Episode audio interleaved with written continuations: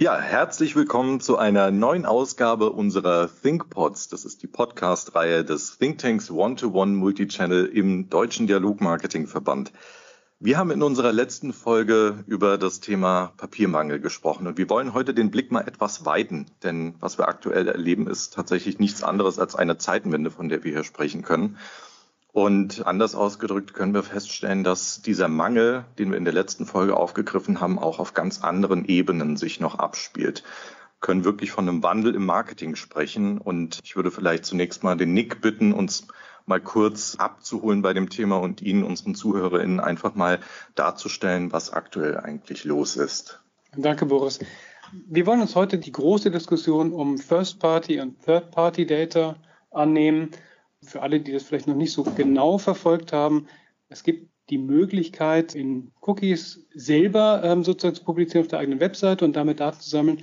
Es gibt auch die Möglichkeit, über andere Webseiten hinaus Daten zu sammeln. Und wir betrachten heute diesen Bereich dieser Third-Party-Cookies. Wir werden betrachten, wie das momentan reguliert und eingeschränkt wird und werden uns mit der Frage beschäftigen, wenn wir schlechter in solchen Display-Maßnahmen kommunizieren können. Was bedeutet das denn eigentlich für die Marketingmaßnahmen der Unternehmen?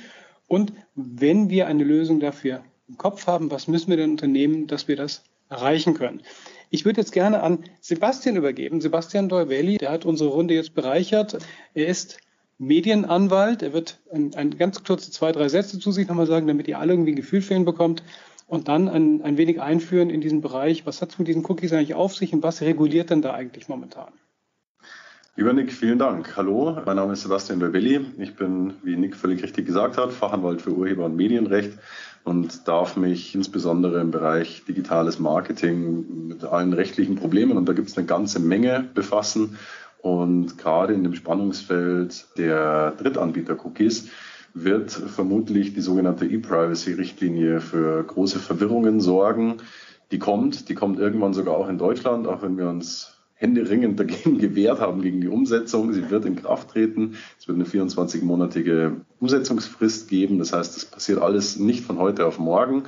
Und die Folge wird vermutlich sein, dass wir gerade, was diese Drittanbieter-Cookies, die du gerade angesprochen hast, die ja weit über die eigene Website hinausgehen, anbelangt, die Seitenbesucher und Besucherinnen deutlich mehr aufklären und informieren müssen, was denn da passiert. Und da kommen wir mit den aktuellen Mechanismen, die wir haben, nämlich unseren super tollen Cookie-Bannern, die sich äh, jeder Besucher und jede Besucherin äußerst aufmerksam durchliest, einfach an eine Grenze. Es wird nicht mehr funktionieren.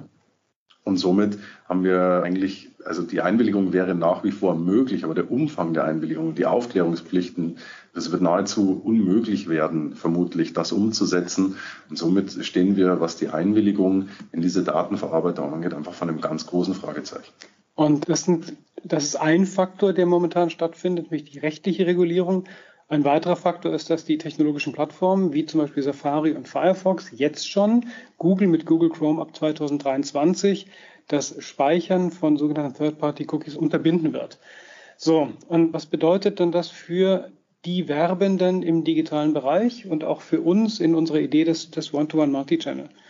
Und man kann wenn man die Kundengewinnung über das Marketing betrachtet, kann man ganz grob sagen, momentan gibt es viele Unternehmen, die versuchen, über externe Informationen, also genau über solche Third-Party-Cookie-Informationen, Kunden mehrfach anzusprechen, damit sie sozusagen aus einem potenziellen Interessenten einen Interessenten machen, einen heißen Interessenten und diese Person dann idealerweise auf die Webseite leiten, um eine Transaktion herbeizuführen. Und dieses Lead Nurturing, wenn man das so formulieren möchte, findet unter Zuhilfenahme dieser Cookie-Informationen außerhalb der eigenen Einflusssphäre, außerhalb des eigenen CM, außerhalb der eigenen Webseite statt.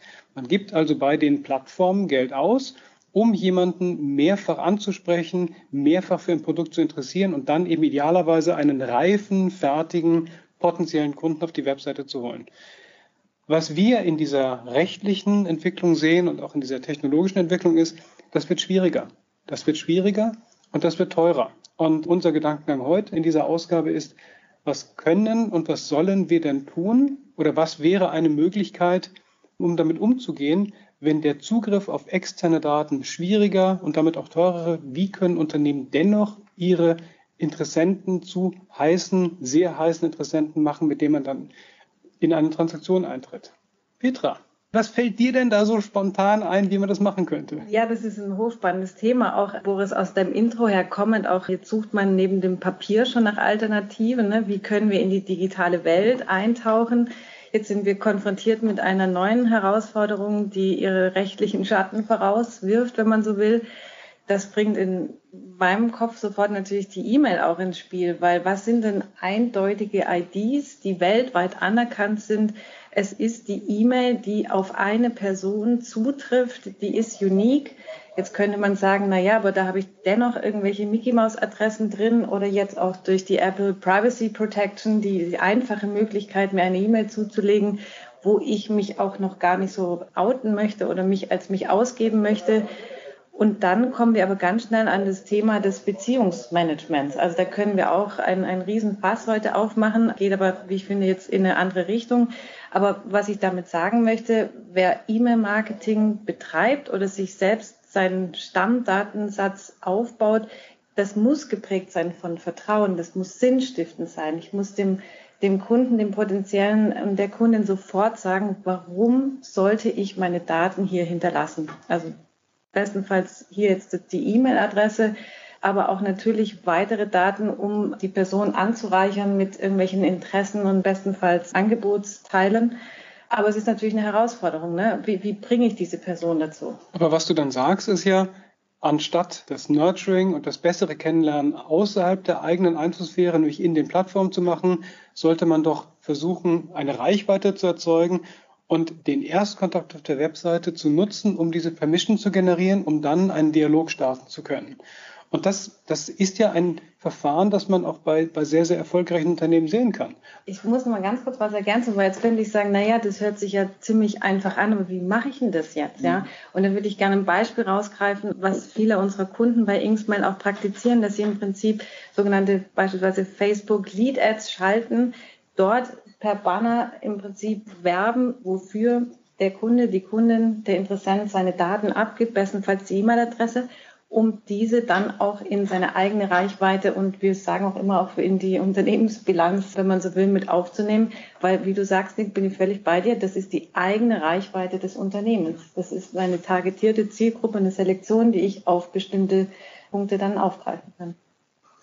Ja, absolut. Wenn ich zurückdenke an meine Marketingvorlesungen vor etlichen Jahren, da war da schon das Thema Data is King. Und damit war eigentlich gemeint First Data is King. Und was haben Unternehmen die letzten Jahre gemacht? Die haben eigentlich genau diesen Kapitalfehler gemacht. Die haben sich komplett auf externe Reichweiten, auf externe Datenanbieter verlassen. Jetzt bricht die technische und die rechtliche Grundlage dafür weg. Und jetzt stehen viele vor der großen Frage, was mache ich jetzt? Und die einzige Aussage und die einzige Empfehlung ist eigentlich, diese Unternehmen müssen anfangen, so schnell wie möglich First-Party-Data letztendlich zu generieren und zu nutzen. Und das machen wir bei Peric natürlich jetzt schon seit Jahren. Und das war immer unsere Strategie zu sagen, wir wollen den Kunden kennen. Ich will nicht abhängig sein von, von externen Daten, die mir irgendwann wegbrechen. Ich muss den Kunden so früh wie möglich in eine Beziehung bringen. Letztendlich, ich muss über ihn mehr erfahren. Ich muss natürlich fragen, ob er mir diese Einwilligung gibt. Das ist ganz, ganz wichtig. Also man muss ganz klar und offen dort kommunizieren. Und wenn ich die Informationen und die Zustimmung habe, dann fange ich an, mit diesen Informationen den Kunden wirklich in eine Beziehung zu führen, ihn zu entwickeln und auch letztendlich immer hier transparent zu informieren, was ich, was ich für ihn habe und was ich mache. Also das ist das, was, glaube ich, wirklich das eigentlich der, der Kern vom Dialogmarketing ist, wirklich die direkte Beziehung zu haben und diese Dreiecksbeziehung.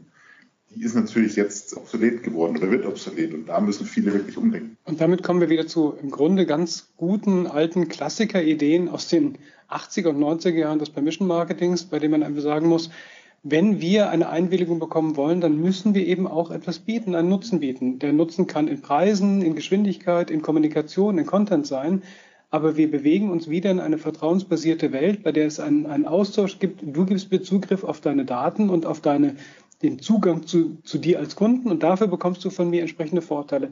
Das, was eben Loyalty-Systeme schon lange machen. Kein Loyalty-System funktioniert mit Zwang, sondern immer nur mit dem Vertrauen und einem Benefit. Aber wenn wir uns das jetzt angucken und sagen, das ist der Weg, also wir sehen Hürden, Barrieren oder Schwierigkeiten aufkommen in der Nutzung von Third-Party-Data. Wir sind uns einig, dass First-Party-Data der richtige Weg ist. Die E-Mail-Adresse als für mich auch Königsweg logischerweise, weil es eben Owned Media dann eben ist und ich nicht jemand anderen bezahlen muss. Und wir uns einig sind, dass das ein guter Weg ist. Was müssen denn Unternehmen tun, um diesen Schritt überhaupt machen zu können? Was sind denn da die nächsten Herausforderungen und was sind die wichtigen Maßnahmen? Da gibt es, glaube ich, eine ganze Menge. Das ist für die Unternehmen, die sich wirklich abhängig gemacht haben von externen Anbietern, die haben teilweise ja gar nicht ADI-Systeme, mhm. um jetzt schon mit eigenen First-Party-Data umzugehen in einem frühen Stadium, also in einer Lead-Situation. Das ist ein Punkt. Und sie haben auch die Mitarbeiter zum Teil gar nicht und die Skills auch gar nicht schon jetzt umzudenken. Und da ist ein ganz spannender Punkt. Das ist ja auch eine Skillfrage. Kann ich diese Systeme bedienen? Es ist aber auch eine Mindset-Frage. Kann und will ich denn etwas auch über meine, über meine Kunden wissen? Was muss ich fragen? Und Markus, du machst in dem Bereich sehr, sehr viel. Ja, es ist eine Mindset-Frage. Es ist eine Ressourcenfrage, die letztendlich dann natürlich auch mit den Systemen bei uns zunehmend merken wir, dass in Automation geht. Und wir sind ja mit der People United da stark im B2B unterwegs. Und dieses Thema können wir natürlich im B2B dankbar ein bisschen mit anderen Erklärungsvariablen füttern. Das heißt, dass was der Marc gerade gesagt hat, dass First-Party Data King ist und dass Daten natürlich einen Mehrwert schaffen. Das kann ich im B2B natürlich darüber machen, dass ich zum Beispiel zusätzliche Erklärungsvariablen der Firmen mit reinspiele indem ich die Bestandsdaten mehr profilieren kann über Website-Begriffe, über KI-gestützte Unternehmen habe ich diese Möglichkeit. Und wenn ich also, was wir vorhin gesagt haben, in einem Beziehungsmanagement im Funnel früher starte, dann habe ich natürlich immer diese Herausforderung, dass umso mehr und besser ich diesen potenziellen Lead kenne und darauf eingehen kann, mit diesen Begriffen, wie es ein Unternehmen sich darstellt, dann kann ich den natürlich besser abholen. Und das halte ich nach wie vor für eine sinnvolle Brücke, um überhaupt die E-Mail-Adresse des Users zu bekommen. Und dafür muss man überhaupt erstmal in der Lage sein und das Mindset haben, dass man diese Daten überhaupt haben möchte und dann muss man eben auch damit arbeiten können, was, was ihr ganz hervorragend macht. Ich würde das mal versuchen, ein bisschen zusammenzufassen. Wir sehen eine Veränderung in der Welt der Reichweite. Wir stellen fest, dass die Methode, mit der bisher außerhalb der eigenen Ökosysteme Daten gesammelt und aggregiert wurden, dass das immer weiter rechtlich eingeschränkt, wie Sebastian gesagt hat, aber auch technisch eingeschränkt wird durch die Plattformen. Sei es eben eine Plattform Apple mit APP. Es kann aber auch genauso das nicht mehr Cookies zulassen innerhalb von Google, also in Chrome, Firefox und Safari sein. Ein potenzieller Weg aus dieser Situation heraus ist, sich zu lösen von der Abhängigkeit von externen Datenlieferanten hin zu einem permission-basierten System, bei dem ich eine spezifischen Identifier nehme, der mit der E-Mail natürlich sehr, sehr einfacher und sehr global funktionierender ist, um ein neues Mindset zu entwickeln, die Systeme nicht nur zu haben und zu bedienen, sondern eben auch mit einer konzeptionellen Idee zu füllen, die richtigen Daten in Absprache mit den Kunden und entsprechenden Mission zu speichern, um dann Content zu kreieren, mit dem man diesen Beziehungsaufbau selbst macht und sich damit auch unabhängiger macht von externen Plattformen und eben auch unangreifbarer in einer Situation, in der dort Veränderungen stattfinden. Das ist wahrscheinlich CRM 2.0, die Weiterentwicklung, die Renaissance des Kundenbeziehungsmanagements. Besser. Es ist Relationship Management. Wir als Unternehmen bauen wieder Beziehungen zu unseren Stakeholdern mit dem Ziel Customer Centricity wow. wirken, oder? Und dann haben wir ja alles beieinander, genau. was gerade. Ja, mit dem Thema, dass letztendlich die Beziehung zu deinem Kunden ein Ergebnis ist. Ja, wenn das nicht mal ein schönes Schlusswort war, toll. Vielen Dank an euch für diesen ganz spannenden Austausch und auch Ihnen natürlich ganz herzlichen Dank, unsere lieben ZuhörerInnen. Wenn Sie Fragen zu diesem Podcast haben oder zu einer anderen früheren Ausgabe unseres Think Tanks, dann können Sie sich jederzeit gerne bei uns melden und zwar per E-Mail unter thinkpods.ddv.de. Bleiben Sie gesund und bleiben Sie weiterhin im Dialog.